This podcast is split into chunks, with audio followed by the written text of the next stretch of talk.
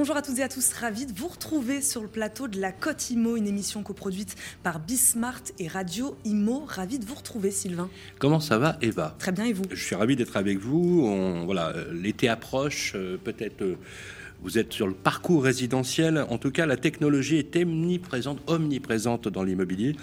Elle est aussi dans nos vies, elle est dans tout ce qui nous entoure, au gré parfois euh, de tout ce qui peut euh, être euh, approchable en termes de technicité. En tout cas, ma chère Eva, autant tirer le plus grand profit de la technologie en jouissant pleinement de ce qu'elle peut nous offrir et que de belles initiatives dans la sphère IMO. Et à ce sujet, ça tombe bien, on est justement là pour les partager avec vous. En effet, Sylvain, aujourd'hui nous rencontrerons deux start pour détailler d'une part une solution de complément de financement qui s'offre aux primo-accédants, mais également et plus généralement le pourquoi du comment la PropTech séduit tant les investisseurs. Nous accueillerons Saskia Fizel, cofondatrice de Virgile, ainsi que Pierre Leroy, président de French PropTech et cofondateur d'Iro. La Cotimo, c'est parti. La flambée des taux, euh, la flambée des taux, c'est un vrai sujet en ce moment. Ça paupérise indéniablement les Français avec euh, effectivement ce fameux taux d'usure qui empêche euh, de monter les dossiers. L'inflation, bien sûr que le pouvoir d'achat aujourd'hui, avec notamment l'immobilier, le logement qui est le premier poste de dépense, c'est donc forcément plus difficile lorsqu'il s'agit d'un premier achat qu'on appelle la primo-accession. Existe-t-il des solutions pour pallier ce manque? Par quel biais étoffer son financement? Élément de réponse avec notre invité. Saskia Ficelle, bonjour. Bonjour. On dit. Ficelle. Ficelle. Euh, merci d'avoir accepté notre invitation. Vous êtes cofondatrice de Virgile. On va essayer de contextualiser, si vous voulez bien, dans un premier temps. Est-ce que le primo-accédant est la cible, euh, on va dire, principale du business model de Virgile? Alors, euh, plus, plus généralement, en fait, Virgile, c'est parti d'un constat qui est global et qui vise tout premièrement les primo-accédants, mais pas seulement. En fait, nous, notre cible, c'est les jeunes actifs qui veulent devenir propriétaires. Aujourd'hui, le constat, c'est qu'on a 96% des locataires euh, qui sont jeunes actifs qui souhaitent devenir propriétaires et on a 82% qui citent le financement comme le premier obstacle au fait de devenir propriétaire. Nous, ce qu'on va faire, c'est qu'on va les accompagner sur tous leurs projets d'achat et surtout, on va compléter leur rapport jusqu'à 100 000 euros pour leur permettre de transformer la configuration de leur projet. Et donc, dans nos clients et dans notre cible, il y a bien évidemment des primo-accédants en majorité, mais aussi des secondo-accédants, puisque aujourd'hui, devenir propriétaire, c'est de plus en plus difficile, pas seulement pour les primo-accédants, mais au global. Alors, comment vous fonctionnez? Vous remplacez euh, grand-papa, grand-maman euh, en apportant un peu d'argent pour les frais de notaire, pour l'apport nécessaire, parce qu'aujourd'hui, les banques aujourd'hui prêtent plus à 110%. On l'a connu à une certaine époque. Aujourd'hui, on fait du 90, 100% parfois. Euh, vous, vous venez compléter le manque qui resolvabilise la personne ou pas? Alors, on va compléter l'apport, effectivement. Jusqu'à 100 000 euros, on va venir compléter le financement. Mais plus que solvabiliser simplement le projet, on va élargir l'univers des possibles. Nous, on va apporter en fait une extension du projet. Euh, avec ces 100 000 euros, on va transformer la configuration du projet. La mission de Virgile, c'est vraiment de permettre aux jeunes actifs de devenir propriétaires sans compromis. Ça veut dire que avec ce complément d'apport, ils vont pouvoir ne pas renoncer à la chambre d'enfant, au mètre carré, à la localisation ou encore aux travaux. L'idée, c'est vraiment de leur permettre de sauter le pas pour devenir propriétaire. On n'est pas sur des dossiers qui sont non finançables à la base. On Je- est sur des dossiers qui cherchent un complément. Alors justement, le complément, vous le financez comment? C'est quoi le modèle Alors, on investit cet apport à leur côté. Donc ça s'appelle du co-investissement. C'est un modèle qui est totalement inédit, révolutionnaire. Et l'idée, c'est vraiment, C'est pas de l'indivision, vous n'êtes pas propriétaire. c'est un co-investissement. Alors, c'est quoi la différence entre le co-investissement et l'indivision? En fait, ça fonctionne avec exactement le même schéma. La seule différence, c'est que l'indivision, en fait, ça peut parfois être euh, un peu subi comme quelque chose de euh, pas très bien vécu parce que c'est souvent vécu dans des contextes de succession, notamment. Et avec le co-investissement, ce qu'on va faire, c'est qu'on va pouvoir avoir euh, une convention qui va régir un certain nombre de droits et devoirs et qui va pouvoir sécuriser les acquéreurs. Donc vous êtes copropriétaire? Absolument, on est même copropriétaire dormant. Ça veut dire qu'on va vraiment être une aide à l'achat, mais Ouais. qu'ensuite, on va laisser les acquéreurs profiter de leur appartement, non pas comme un copropriétaire colocataire, mais simplement comme un propriétaire, un copropriétaire qui possède une petite partie du bien. Mais si vous voulez faire euh, des travaux, si vous voulez euh, repeindre les murs de votre salon en rose, Vous euh, vous êtes le bienvenu. Alors justement, il y a un cadre juridique, vous le savez, quel euh, nul n'est tenu euh, à l'indivision, parce qu'en plus, c'est détenu en propre, ce sont des personnes physiques qui achètent. C'est des jeunes actifs. Et donc vous êtes contributeur à l'acte de vente et donc euh, forcément la rédaction euh, euh, des, actes. La question c'est comment vous gagnez votre vie? C'est quoi le modèle? Qu'est-ce qui vous fait vivre? Est-ce qu'il y a remboursement? Il y a un taux d'intérêt? Comment ça fonctionne? C'est une bonne question. nous, alors bien évidemment, la mission, c'est de permettre aux jeunes actifs de devenir propriétaires. Ce faisant, en fait, il y a deux parties quelque part dans notre business model. Aujourd'hui, à la fois, on co-investit, donc jusqu'à 100 000 euros aux côtés des jeunes actifs, ça c'est sur la partie apport, mais on va aussi les accompagner sur tout le projet. Ce qui est important, c'est qu'aujourd'hui, quand on fait appel à Virgile, euh, on se rend compte, euh, tous les jeunes actifs qui deviennent propriétaires s'en rendent compte, ils sont confrontés à un véritable parcours du combattant.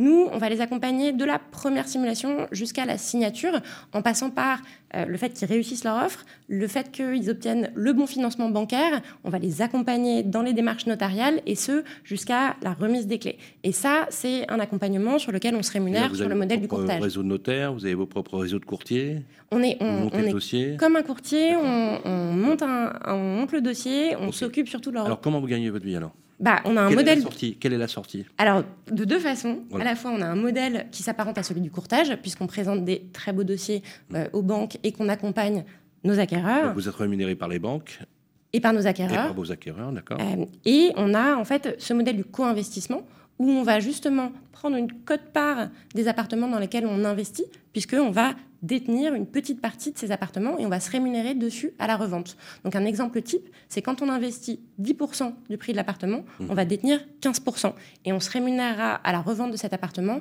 dans un délai de 10 ans.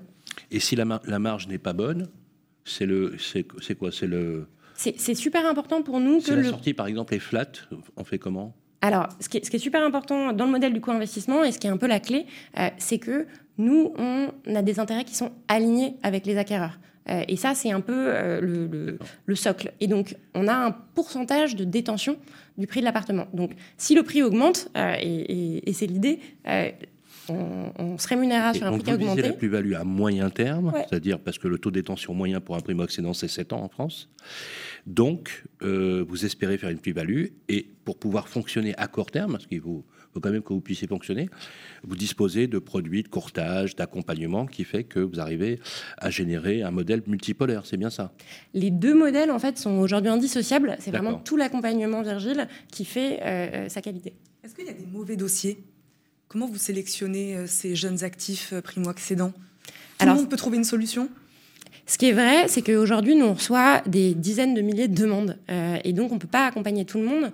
Euh, et surtout, la vocation, c'est d'aider des jeunes actifs à devenir propriétaires sans compromis. C'est pas d'aider des gens que ça mettrait en danger de devenir propriétaires euh, avec Virgile. Et la beauté quelque part et la difficulté aussi du système bancaire en France, c'est qu'aujourd'hui, il est très très filtrant. Et donc, si vous ne pouvez pas emprunter, euh, a priori, euh, on ne pourra pas non plus vous accompagner. Et donc, quelque part, ça euh, limite à un certain nombre de critères qui sont le fait d'être en CDI, pas en période d'essai, et d'avoir des revenus suffisants pour emprunter. Donc, certains n'accéderont pas au crédit non, mais a priori, c'est pas une bonne solution pour eux. Hmm. Ça veut dire qu'ils seraient en difficulté sur le fait de le, rembourser.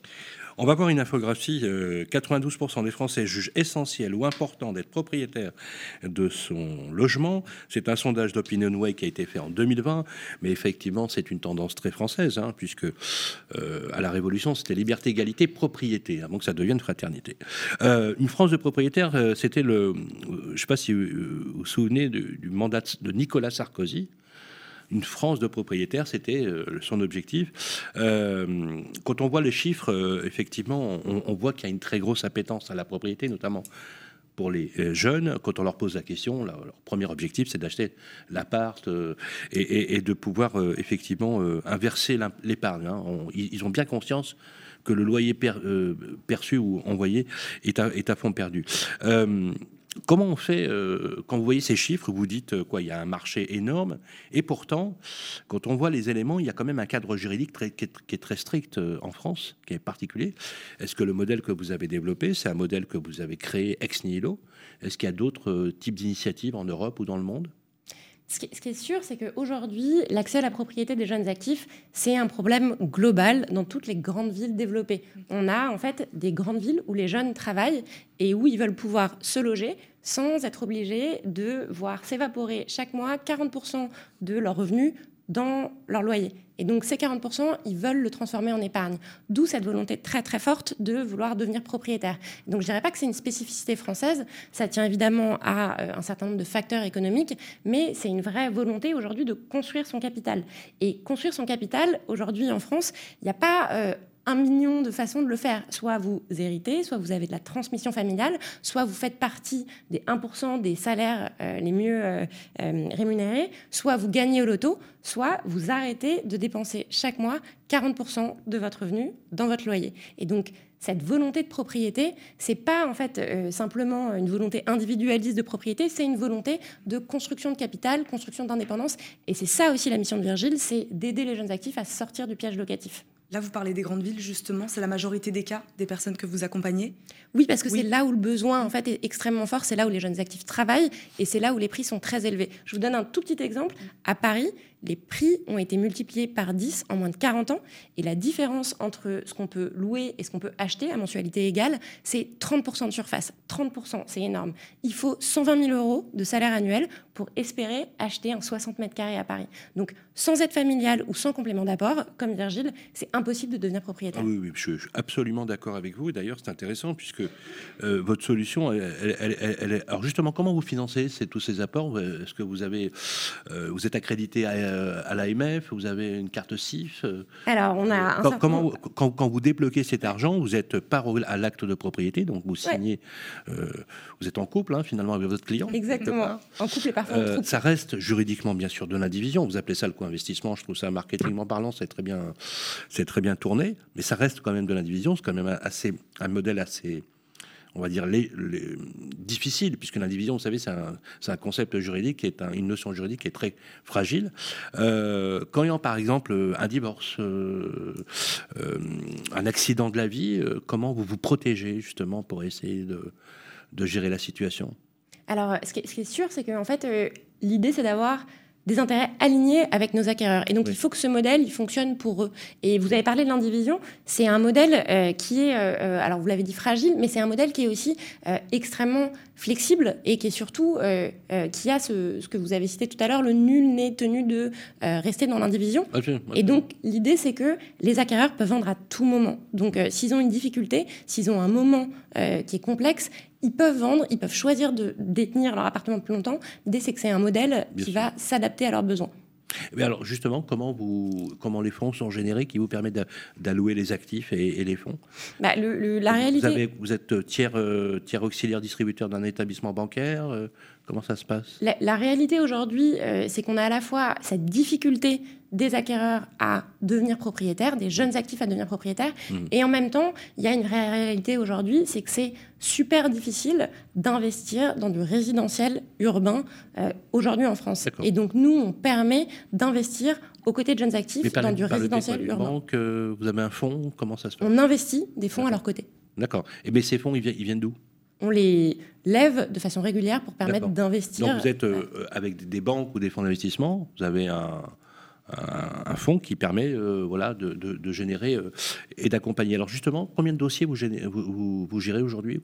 Comment ça fonctionne chez Virgin? Alors, on reçoit des dizaines de milliers de demandes, c'est ce qu'on disait tout à l'heure. Des milliers de demandes, ah oui. Oui, c'est, et d'ailleurs, de façon très très accrue euh, depuis, euh, euh, je dirais, les neuf derniers mois, avec un, volume qui explose. Bien évidemment, on ne peut pas accompagner tout le monde, et donc là, on se dirige vers les 100 transactions par mois. 100 transactions par mois ah, c'est bien. Combien vous êtes, Virginie Aujourd'hui, on est 25, on sera 40 d'ici la fin de l'année. Eh bien, écoutez, c'est tout ce qu'on vous souhaite. Merci beaucoup Saskia Fizel d'avoir répondu à nos questions aujourd'hui, de nous avoir présenté votre solution. Virgile, je rappelle que vous êtes la cofondatrice de Virgile. Merci beaucoup de nous avoir accompagnés. Merci Sylvain. Merci On se retrouve tout de suite dans la suite de la Côte Imo. Pourquoi la PropTech plaît-elle aux investisseurs et cet engouement sera-t-il pérenne? Le contexte économique impactera-t-il le secteur dans un avenir plus ou moins proche? On vous répond avec notre invité Pierre Leroy. Bonjour, vous êtes avec nous euh, au téléphone, président de French PropTech et cofondateur d'Hiro. Merci d'avoir accepté notre invitation. Vous nous entendez? Je vous entends parfaitement. Merci beaucoup Pierre Leroy de nous accompagner aujourd'hui. Est-ce que vous pouvez juste nous expliquer déjà dans un premier temps comment vous vous expliquez l'essor impressionnant, il faut le dire, des startups de la French PropTech Écoutez, je pense qu'il y avait un, un, avant et après Covid. Avant le Covid, on était plutôt dans une dynamique de d'expliquer en quoi euh, la, la, la, tech pouvait être utile pour le secteur immobilier bâtiment. Euh, après le Covid, ça a été une évidence, étant donné que à partir du moment où vous euh, vous retrouvez dans une phase où vous, ne pouvez plus instruire les permis de, de construire, par exemple, euh, vous ne pouvez plus euh, vendre puisqu'il n'y a plus de bulles de vente pour les promoteurs. Vous pouvez plus organiser de visites pour les bâtiments, enfin pour les, les, appartements ou les maisons existantes et euh, vous pouvez même plus euh, faire de chantier. Là, euh, la profession s'est vraiment interrogée sur comment digitaliser les essentiels et, et, donc il y a eu véritablement cet après Covid où chaque acteur de, de, la chaîne de valeur, que ce soit les promoteurs, les agents immobiliers, les syndics, se sont dit bah il va falloir quand même qu'on qu'on revoie notre logiciel et ce qu'on pouvait faire en, face à face hier, il va falloir qu'on soit capable de le faire via via euh, le digital demain. Et, et cette, cette, euh, euh, cette, chose nouvelle a fait, cette adoption nouvelle d'usages digitaux a fait que effectivement les PropTech ont, ont, connu un véritable, une véritable accélération depuis, depuis quelques mois maintenant. Mais l'immobilier, plus qu'un un autre secteur, avait besoin d'être dépoussiéré, selon vous? Euh, Clairement, je pense qu'effectivement, euh, on dit souvent hein, que la, le, la, le, secteur a généré 1% de productivité en, en 30 ans à l'échelle européenne. Euh, C'était un, secteur qui n'avait pas forcément euh, euh connu de, de, de particulière. Là, le, contexte effectivement de, gel lié au, Covid a fait que bah, il fallait se réinventer, trouver d'autres manières d'opérer pour pouvoir continuer à travailler tout simplement et avoir une économie. Et quand on ajoute à cela euh, le, contexte euh, mondial euh, sur, sur ces grosses plateformes digitales que sont Google, Amazon, Facebook et qui commencent à mettre un pied dans le secteur, tout ça donne envie aux acteurs historiques et emblématiques de, de changer leur fusil d'épaule et de trouver d'autres manières d'adresser leur marché. Pierre Leroy, vous avez, alors vous êtes à la tête de votre propre groupe avec euh, Yann Persson, le cofondateur. Bon, vous avez, on, comprend effectivement qu'il y a un avant et un après Covid. Euh, la question est, c'est est-ce que vous avez l'impression aujourd'hui que euh, le modèle, les modèles techno ont bouleversé la façon dont on, pratique les métiers. C'est-à-dire que, est-ce qu'aujourd'hui, définitivement, on fera, on prendra plus de la même façon, on, fera plus d'une œuvre de la même façon? Et en quoi, finalement, euh, votre niveau d'influence avec le mouvement French PropTech, qui est devenu le premier mouvement euh, tech pour l'immobilier, euh, a entretenu des relations avec les institutionnels, mais que ce soit les corps intermédiaires comme les syndicats FPI, FNIM, UNIS, ou les politiques, notamment, on se souvient tous du rapport Nogal, qui redéfinissait la façon de travailler, notamment pour les agents immobiliers Alors, je pense, en fait, notre conviction avec les, les 250 startups aujourd'hui qui sont adhérentes du mouvement et, les partenaires avec lesquels on travaille, c'est que euh, on ne croit pas à une disruption, euh, c'est le terme euh, usité, hein, mais on ne croit pas à une disruption du secteur par euh, un acteur en particulier. On ne croit pas à l'arrivée d'un Google ou justement d'un Amazon qu'on citait tout à l'heure et qui va complètement euh, changer la, donne et renverser la table. On croit par contre à une hybridation euh, de, des acteurs, euh, en tout cas de, la tech, de, des savoir-faire historiques, de la finance, en tout cas pour inventer des nouveaux modèles.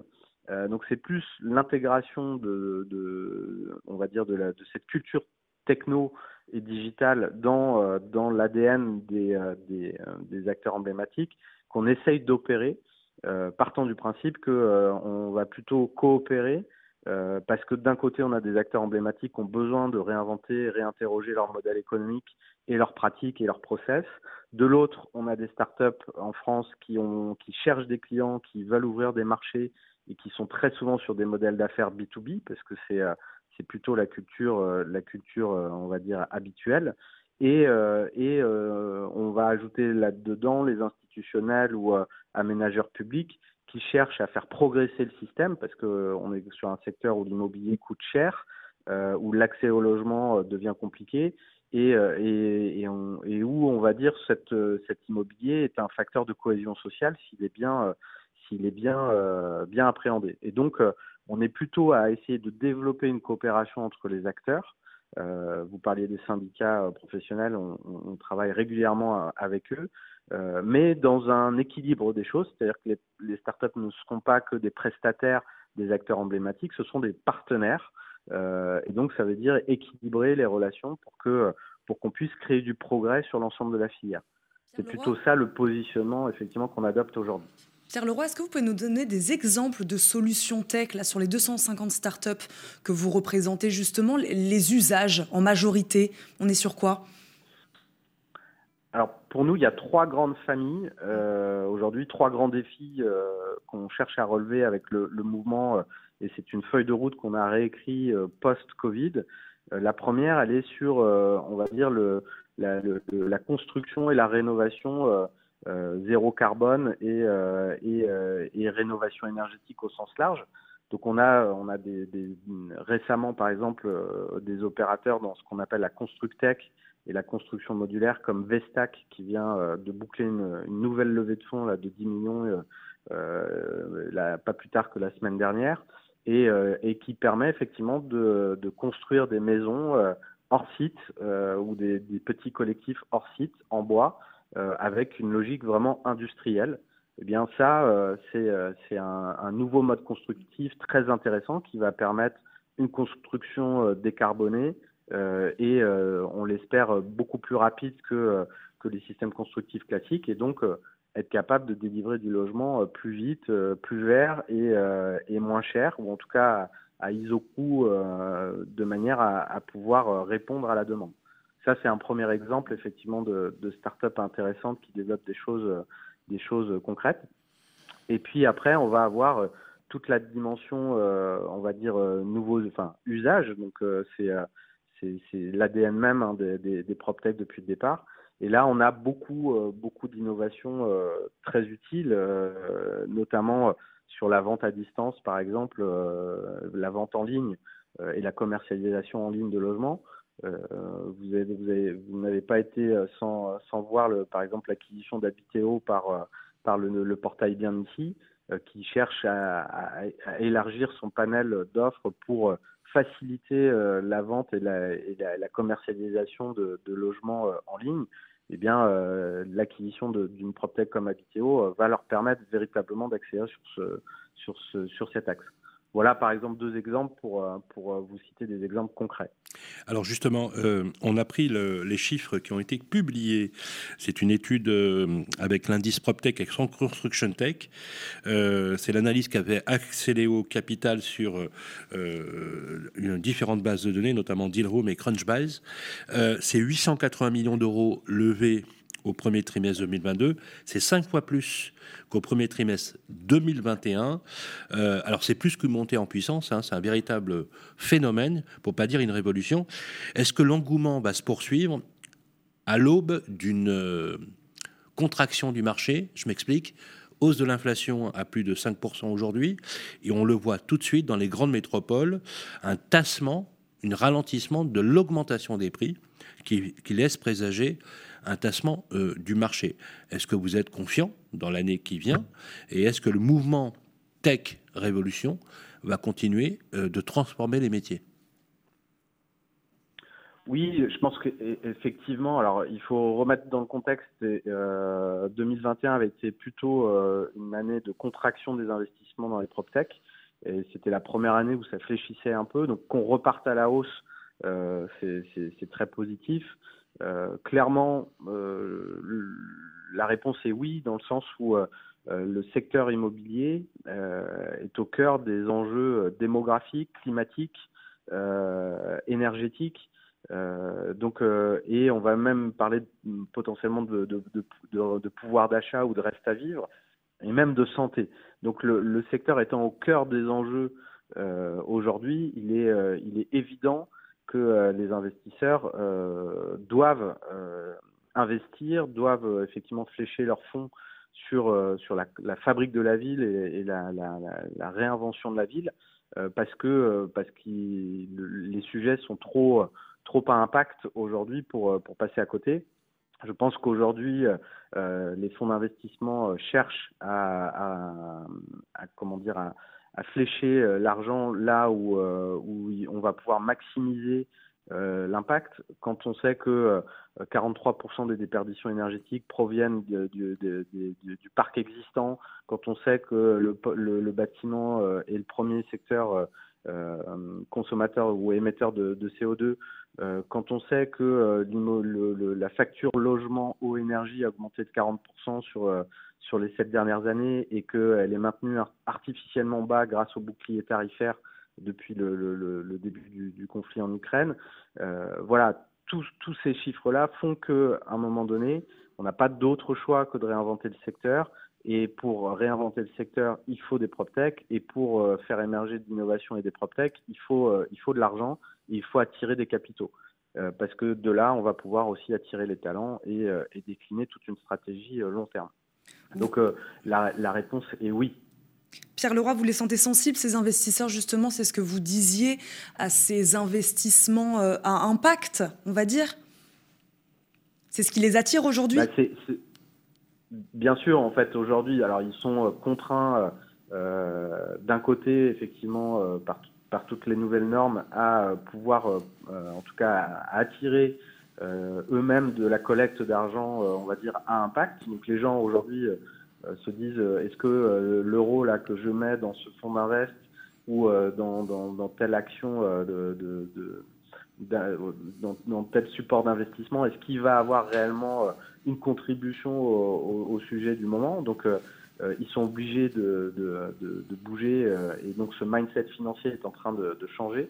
Et de l'autre, il faut trouver des projets à impact et, les PropTech font clairement partie des objets intéressants pour bah, pour pouvoir euh, créer de la valeur positive, à la fois un vrai retour sur investissement, parce que quand on est investisseur, on, cherche à avoir euh, à, maximiser son, retour sur investissement, mais en plus, si euh, il contribue à la planète et à la cohésion sociale, bah c'est, on fait d'une pierre deux coups, donc c'est formidable. Il nous reste vraiment quelques secondes, Pierre Leroy. Si vous aviez une phrase à donner, à lancer aux investisseurs qui hésitent encore, eux, à investir dans les PropTech s'il y avait un mot à dire, c'est n'hésitez pas. nous sommes, je pense, un secteur d'avenir, un secteur qui va, qui va, qui va être un, le sujet euh, euh, du, des 30 prochaines années. Euh, donc, donc, il y a une vision long terme, il y a un marché, il y a, il y a des vrais enjeux court, moyen et long terme à, à, travailler tout de suite sur une ville vertueuse et désirable, durable. Euh, donc, euh, welcome on board. N'hésitez pas. Un grand merci, Pierre Leroy, d'avoir répondu à nos questions. Je rappelle, vous êtes président de French PropTech et cofondateur d'Iro. Merci beaucoup de nous avoir accompagnés par téléphone. Merci, Sylvain. Merci, euh, merci Eva et, merci à toutes et à tous de nous avoir suivis. C'était la Cotimo euh, de votre lundi sur la tech et euh, j'espère qu'on vous a donné des clés de lisibilité. ce programme est à retrouver bien sûr en simultané sur Bismart et Radio Imo.